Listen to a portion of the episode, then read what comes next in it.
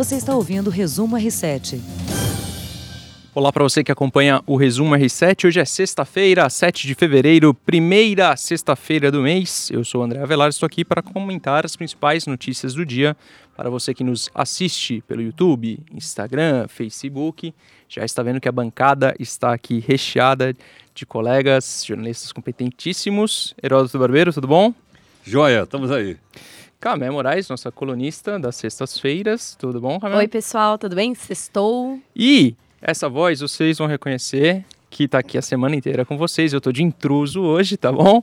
César Saqueto, tudo bem? Tudo bem, gente? Velar, sempre um prazer. Intruso sou eu, né? Você é aquele cara que faz aqui, geralmente, né, semanas, né? É, é você mesmo. De vez em quando. estamos, estamos, por aí, de vez em quando. O Saqueto está aqui porque ele fez um especial, um grandíssimo especial de um ano do Ninho do Urubu, do incêndio do Ninho do Urubu. É, a gente vai falar bastante disso daqui a pouco, Saqueto. Queria só que você desse uma palhinha de como foi essa saída para lá, como foi esse trabalho seu que está no ar no r7.com. É, convido a todos, né? O trabalho nosso em texto e também um vídeo é, com imagens marcantes, acho, do Márcio Neves, né, o repórter que estava comigo lá.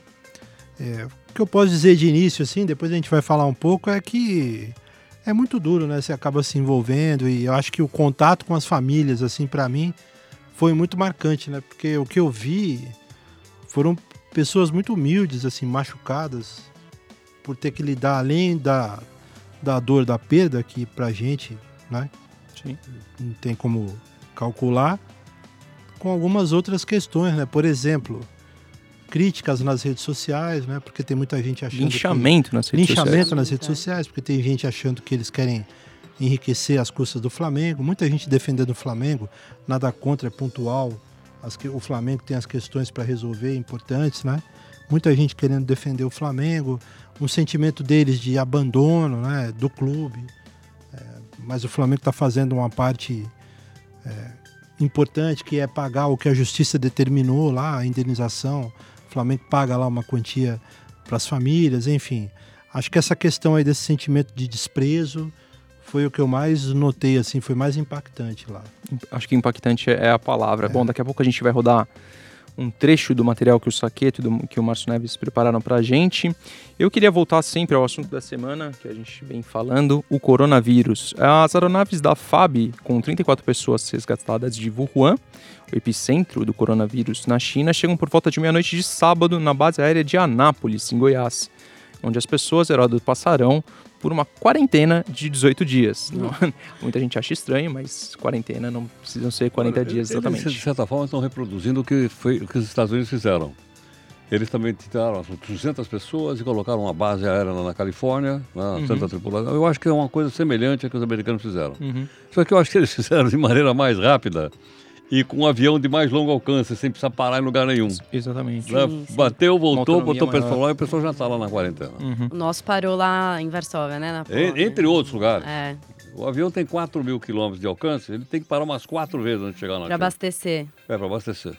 É, eu, eu vi algumas coisas dessa, é, dessa base de quarentena que eles estão armando lá em, em Anápolis e é interessante, eles tiveram que. Tem vários tipos né, de pacientes monitorados. Então você tem mães com filhos pequenos, você tem casais, você tem é, homens solteiros, mulheres solteiras, então eles tiveram que adaptar. Tem alguns quartos que tem a, a cama da mãe e o bercinho, pra, que são crianças pequenas, de um a dois anos, inclusive, que estão vindo para cá.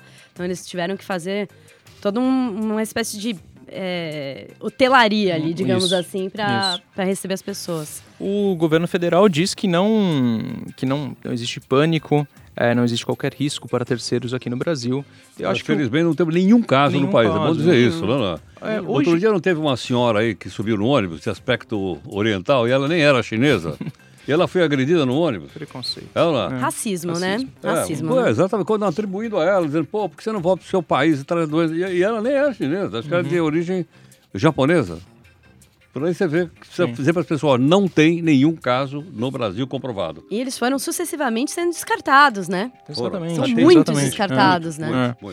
Acho que o Brasil e o mundo, dessa vez, é uma coisa que a gente vem falando aqui também, é, se preparou de uma maneira correta, assim, para um, um, um vírus como esse. Acho que isso é um ponto positivo que eu vi nesse assunto que a gente vem tratando ao longo da semana e, claro, vai ficar acompanhando mais e mais vezes. É, antes da gente entrar no ninho do no assunto ninho do urubu e na coluna da Camé, é, eu queria trazer uma curiosidade que eu estava vindo para cá a, é, sobre o edifício Martinelli, Heródoto, lá no centro de São Martinelli? Paulo. Sei que você Pô, gosta que é da minha época isso aí. né? A população tem até o dia 20 para contribuir com sugestões no projeto implantado no Observatório Martinelli, é, edifício histórico do centro de São Paulo. É, a expectativa da prefeitura é de receber 160 mil visitas ao ano ali no observatório da cidade. É, e ao fim dessa consulta pública, a São Paulo Urbanismo vai analisar, entender essas contribuições, saber o que são essas contribuições, e a ideia, a ideia da prefeitura é lançar um edital ali, fazer desse mais um ponto turístico, devolver esse ponto turístico a São Paulo. Legal, e ele está do lado de outro ponto turístico, que é o antigo prédio do Banespa. Correto. É lá, que também tem um grande lugar, né? não sei se você já conhece. lá. Maravilhoso. Vai lá em sim. cima, dá para ver e tal. Por que não um restaurante? Por que não um bar? Né? Por que não? Sim. É legal, acho bacana. São Acho boas iniciativas para a cidade, para o centro. E para o centrão, né? A gente a gente está falando aqui de São Paulo, é, o centro de São Paulo, para quem não conhece, de repente não sabe, não vive por aqui, é muito bonito, mas é muito castigado, é muito, muito degradado. Por isso a gente tem merece- que ocupar o centrão, né? Com Merece coisas Sim. boas. Eu Olha moro aí. lá, eu moro lá. Se lançarem um restaurante ali no edifício Martinelli, eu vou e faço uma, uma análise dos pratos e na sexta-feira venho com uma coluna. Opa, Por favor. Calma aí, o que você tem de, de novidades na- no mundo da alimentação sustentável? O que você diria pra gente? O que está acontecendo de mais recente? Então, é, vai ter um evento semana que vem na, na Alemanha, em Nuremberg, para ser específico. É, é um evento, a maior feira de produtos orgânicos do mundo. E o Brasil vai levar 10 representantes. Esses representantes foram selecionados por um chamamento público, né, uma chamada pública do Ministério da Agricultura, inclusive.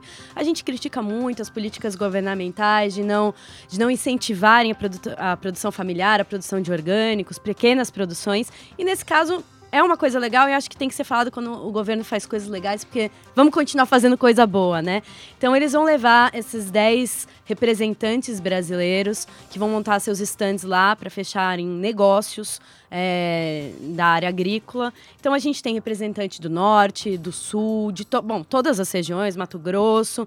E um, um- um dos grupos né, que, que, que vai ser apresentado lá é a Fazenda Bacuri. Eles vão levar frutas é, digamos assim, exóticas cristalizadas, para que é, os produtores comecem a inserir em barrinhas de cereais, por exemplo. Então vai ter bacuri cristalizado, jambo cristalizado. Já comeu bacuri? Não, nunca comi Não bacuri, conhece nunca. fruta não. amazônica? Jambo Conhece? já.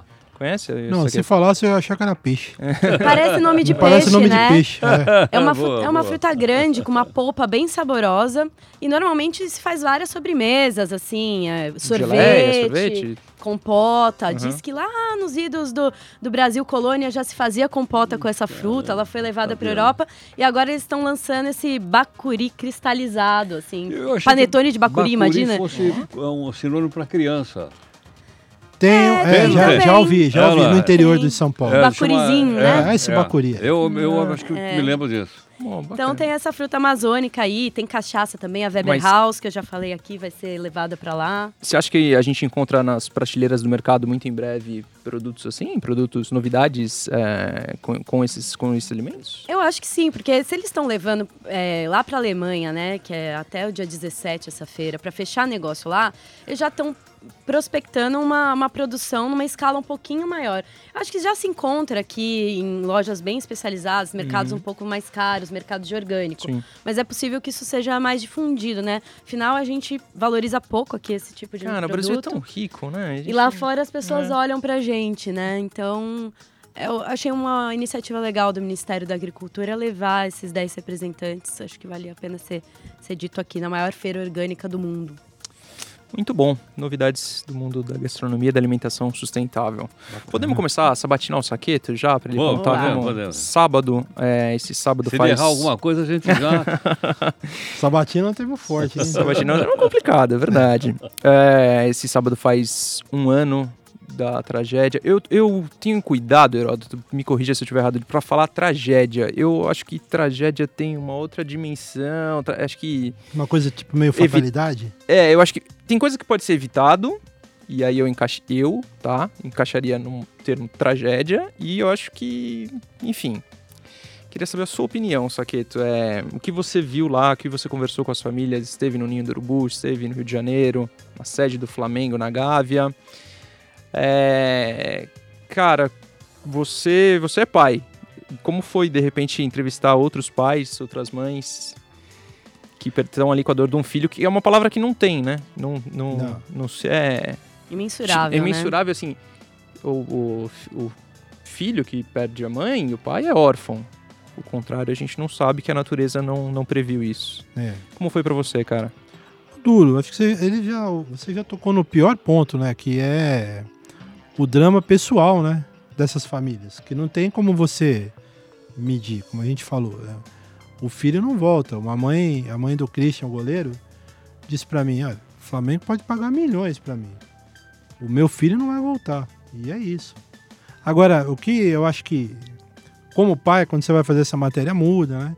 Por exemplo, um, um relato pessoal que me doeu muito, assim, é você entrevistar o pai e o cara olhando para você e aí o cara falar do filho dele começa a se emocionar, começa a cair lágrimas. Pô, não é, não é brincadeira. É uma coisa que me doeu muito. Ao Márcio também, com certeza.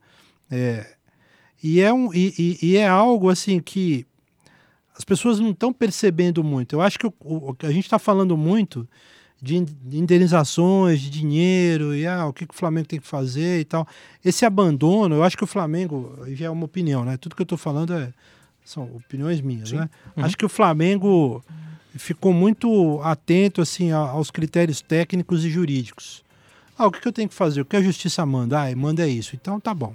Então nós vamos fazer isso. No começo, lá, lá atrás, o presidente Landim, que tinha acabado de assumir, foi no hotel, conversou com as famílias, ele tinha acho que 40 dias, 30 sim, e poucos dias de, de gestão. Gestão, antes era é, o Bandeira de Melo? Antes era o Bandeira que falou com a gente também. Uhum. É, ele tinha pouco tempo de gestão, foi lá, conversou com as famílias, tal, se emocionou. Depois houve um distanciamento do clube. Aí ficou naquela coisa, o que, que nós temos que fazer? Eu, clube, ah, tem que pagar isso aqui? Então vamos pagar isso aqui. Sim.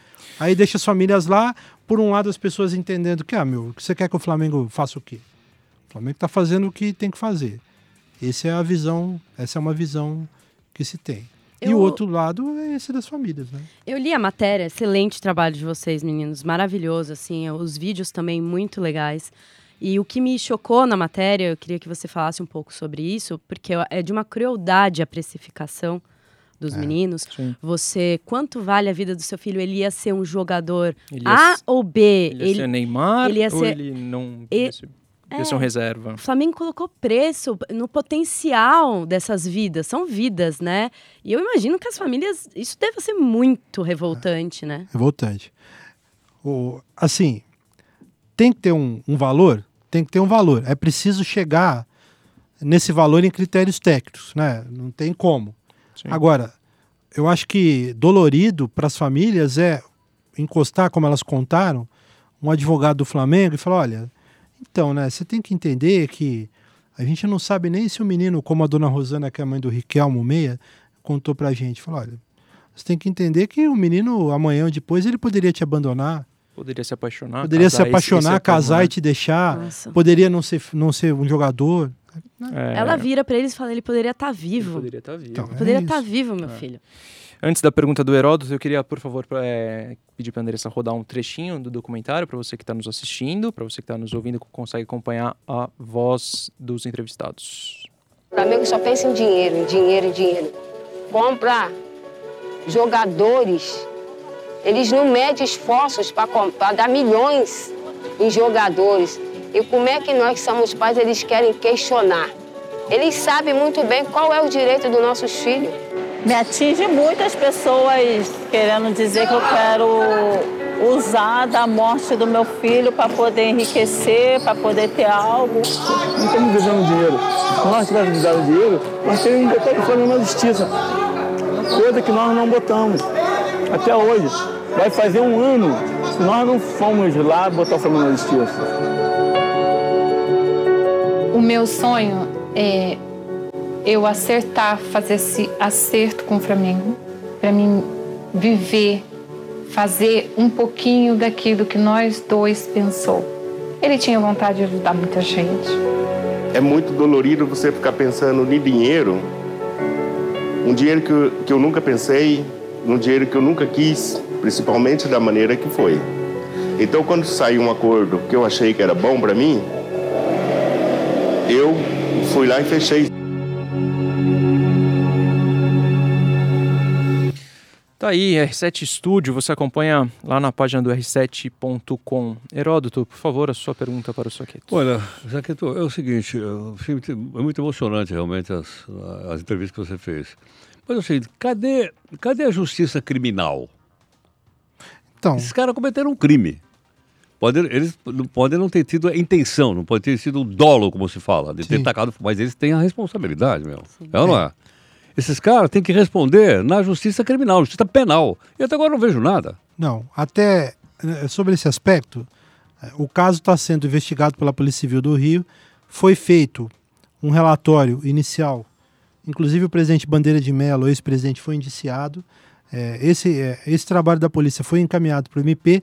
O MP devolveu, o Ministério Público devolveu para a polícia para pedir novas diligências. Né? Pelo prazo de 45 dias, a contar de 18 de dezembro. Então tem aí mais um tempinho. A polícia não quer falar como, tá essas, como estão essas investigações. É, o que a gente sabe é que o, o- o inquérito está em andamento. O presidente Bandeira de Mello é um dos indiciados.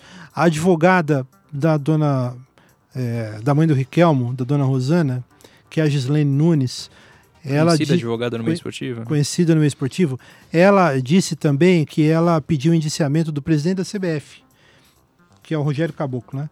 Porque no entendimento dela, a CBF deu o aval, deu o certificado de clube formador para o Flamengo. Então, na visão dela, o Flamengo, é, o- a CBF está avalizando tudo aquilo, né? É, é isso. A gente viu nesse, nesse pequeno trecho aí, acho que alguns depoimentos emblemáticos, né? E mostram um pouco do que os pais pensam. O, o Cristiano, que é pai do Christian, disse: a gente não colocou o Flamengo na justiça, e é verdade. Só a dona Rosana foi para a justiça porque ela avalia que deveria fazê-lo. O, o pai do Riquelmo é, falou com a gente, foi o, o único, é a metade lá das três É. famílias e meia, Muita gente pergunta por que, que são três famílias e meia. porque a, a dona Rosana e o seu José Viana são os pais do Riquelmo. Eles são separados, não se falam, não se conversam. E o, o pai do Riquelmo entendeu, foi lá para o Rio, entendeu que deveria aceitar, o Aceitar. acordo logo de cara, porque na visão dele aquilo ia, é um problema menos para ele, já tem que lidar com a dor. Pessoalmente, é, vejo muitas pessoas julgando. eu, eu ia te perguntar isso. Mas- Se- se- Quando você foi entrevistar, quando você foi entrevistá-lo, quando você foi entrevistar o pai do Riquelmo, que foi o que acertou, aceitou essa, É. esse valor oferecido pelo Flamengo de cara, você tinha algum, diria até preconceito com, com ele, assim? Ou, Não. ou ao entrevistá-lo você também refez o seu pensamento? Não, eu, eu não, não fui com preconceito, mas é óbvio que você fala, Com pô, mas o cara. é. É, um, É. um pré-julgamento, Aham. sim. Mas assim, quando eu fui conversar com ele, acho que é uma coisa do repórter. Eu tô lá, o repórter tem um nome, o nome já diz, né? A gente tá lá para reportar, eu não tenho que julgar ninguém. Fiz as perguntas. A avaliação que eu tive depois de falar com ele é que eu vi sinceridade. Eu Falei, olha, o cara não tá ali para ficar milionário, ele não quis se aproveitar. Essa é a minha avaliação. Ele conversou com os caras, tem uma questão aí também, minha interpretação. É, tem uma briga entre os dois, é, entre o casal, o ex-casal, né? Talvez ele tenha olhado e falou, não, vou resolver isso aqui, porque depois a mãe do Riquelmo vai querer outro tipo de coisa, eu não concordo com ela, eles não se falam. Então tem uma série de questões aí familiares que não cabe a gente julgar, né? Pessoal, né? É, exato. Exatamente. É isso. É, convido vocês todos a acompanharem o especial Uma Vez Lamento, Sempre Lamento, Nossa, feito, muito bom título. feito pelo César Saqueto e o Márcio. É, uma Vez Lamento, Sempre Lamento, para quem de repente não conhece a referência, é em referência ao hino do Flamengo, letra de Lomatini Babo, que diz Uma vez Flamengo, sempre Flamengo, foi tão cantado aí em 2019, Flamengo campeão de tudo. Camés, sua coluna Bom. você, você trouxe semana passada o prato do Oscar. Eu É. quero ver se é aquilo mesmo. É, vamos ver Vamos domingo, ver. hein? Tem Oscar domingo. Acho que eles trocaram, eu acho que Ah. eles Vamos ver. trocaram. É, Vazou, sabe como é que é vazou? Vazou, a gente-. Ah, vazou, a gente troca. Muito legal, parabéns. Bom, nós aqui do Resumo R7 sempre tentamos terminar de uma maneira é, confortável, alegre, descontraída, mas acho que ah, hoje não vai ser tão possível assim, porque amanhã é um dia de muito, muito triste, de muito luto para muita gente. Então, por hoje é só, obrigado, até uma próxima, tchau. Você ouviu Resumo R7.